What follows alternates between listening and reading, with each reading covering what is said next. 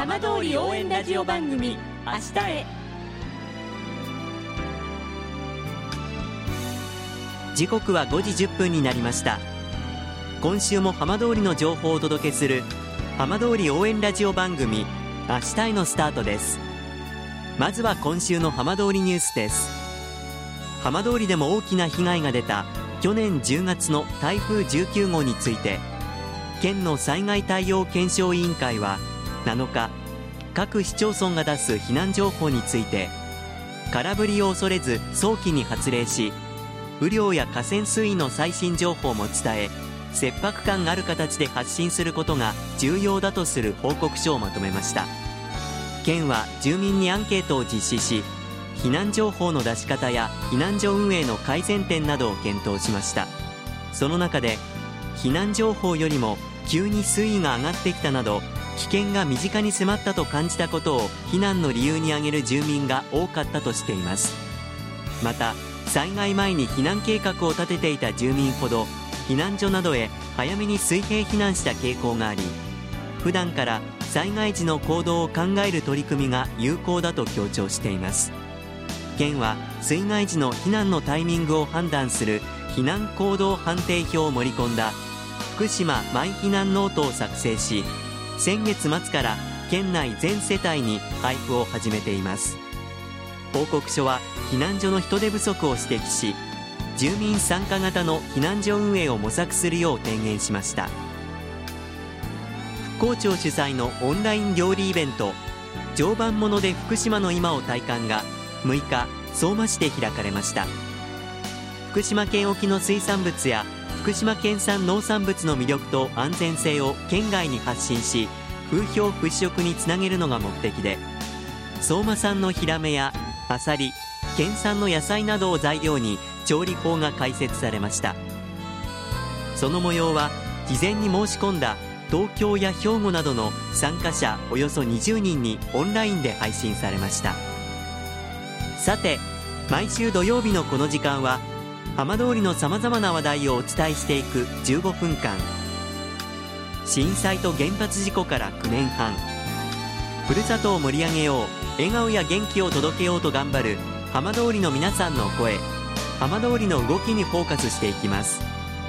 お相手は森本洋平です。どうぞお付き合いください。浜通り応援ラジオ番組明日へ。この番組は地球を守る未来をつくる東洋システムがお送りします。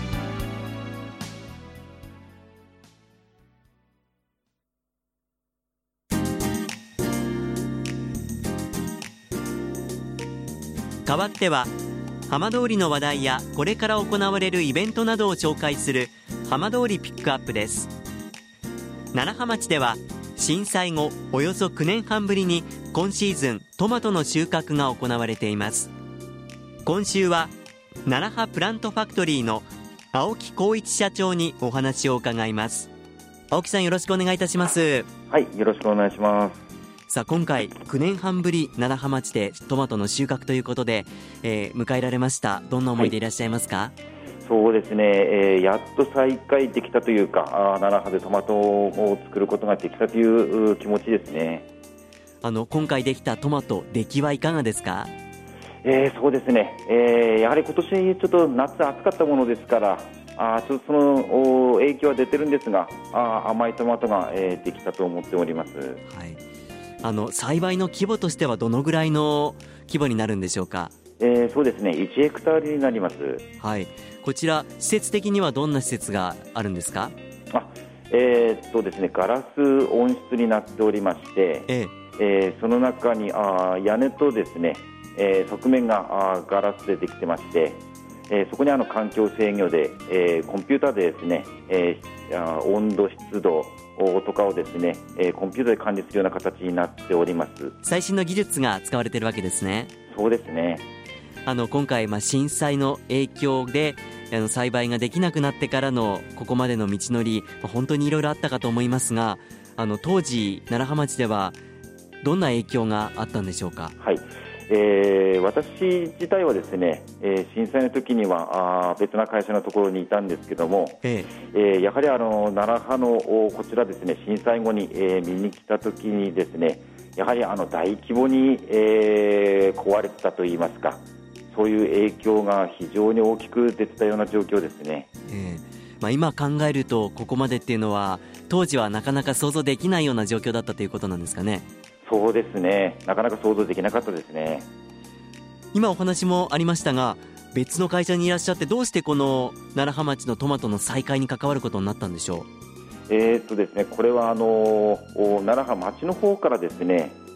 えー、こちらの温室の方をですね、え大規模修繕して、えー、再開したいというようなあお話をですね、えー、伺ったものですからあそちらの方でですね、えー、じゃあ私の私がですね、えー、なんとかそちらに、えー、協力できないかという気持ちで、えーまあ、手を挙げたというようなところがあります。青木さんご自身はこれまで農業の経験なんかはあったんでしょうか？えー、こちらのハウスをですね再開する前にはあ大野水耕生産組合というところで、えー、やはりトマトの栽培をしておりました。はい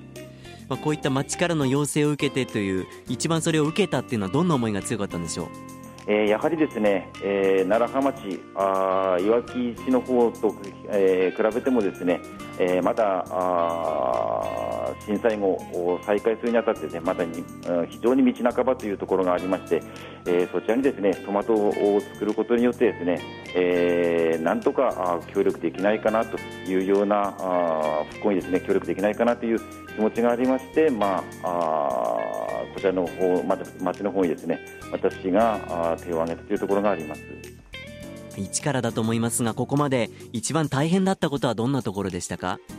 えー、やはりあのこちらのハウスを再開するにあたってですねやはりあの地元の人を中心としまして、えー、なんとか人をですね、えー、雇用できる人があなんとか地元を中心に、えー、確保できるかなというところが一番の不安なところでしたね。実際はすぐに人集まったんでしょうか、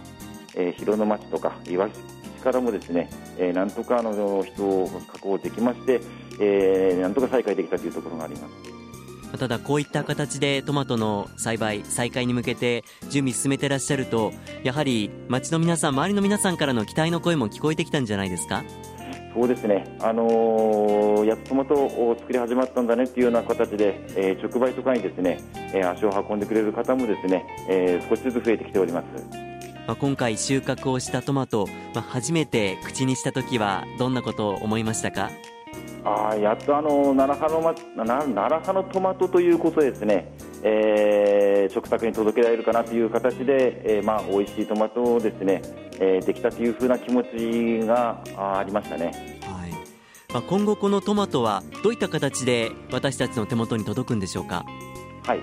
えー、あのサンシャイントマトというふうなあ組織があるんですが、こちらの方にですね、えー、一緒に参加しまして、サンシャイン、えー、奈良派のですねトマトという形で、えー、JA さんを通してですね市場の方に、えー、出荷していきまして、えー、地元のスーパー中心にですね、えー、店頭に並べられると思っております。青木さん、このトマトの栽培を通して何か今後の目標、夢などはありますか？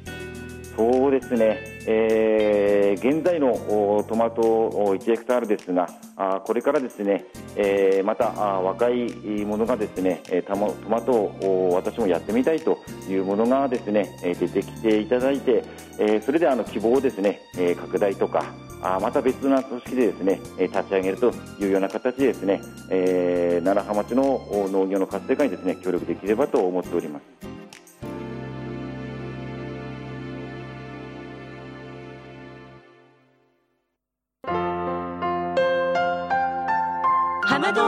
ラジオ番組「明日へ」